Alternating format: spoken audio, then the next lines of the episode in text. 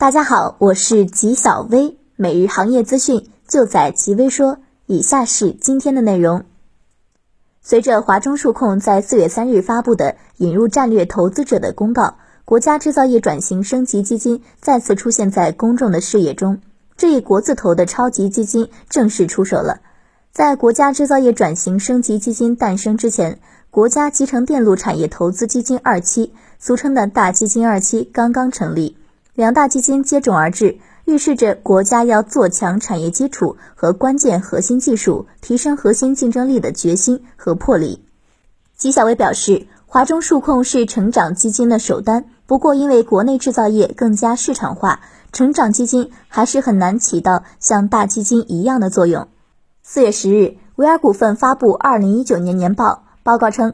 公司二零一九年一到十二个月实现营业收入一百三十六点三二亿元，同比增长百分之四十点五一。半导体及元件行业已披露年报个股的平均营业收入增长率为百分之十二点三四，归属于上市公司股东的净利润四点六六亿元，同比增长百分之二百二十一点一四。半导体及元件行业已披露年报个股的平均净利润增长率为百分之十七点五八。公司每股收益为零点七六元。纪晓薇觉得，维尔股份去年利润还没有计入豪威的盈利。对于手机、平板、智能手表、TWS 耳机等市场而言，手机市场受到的冲击无疑是最大的。极微网与产业内众多人士交流后得知，国内疫情爆发之际，业内将希望放在海外市场，但随后海外市场也彻底爆发，尤其是如欧洲和印度市场。这两个市场是国产手机品牌在海外的两个重点市场，这也就是说，短期内来看，这种希望已经破灭。齐小薇觉得，今年手机行业不会太好，手机概念股也很难有大的增长。此次在五 G 商用与 ICT 融合趋势之下，运营商自身业务转型的压力无疑已日益迫切。此次五 G 消息的推出，也是运营商在业务去管道化探索路途上做出的努力之一。不管五 G 消息未来成败如何，用户都会是最大的受益者。纪晓薇认为，想挑战微信，即使拥有运营商资源，还是很难。虽然运营商拥有资源，但体制和创新上差距太大。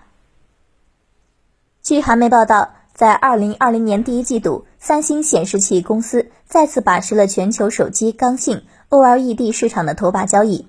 数据显示，该公司刚性 OLED 出货量占整体出货量的百分之九十以上。随着 OLED 屏幕的高端智能手机数量不断增加，预计三星显示器公司在未来一段时间内将远远领先于竞争对手。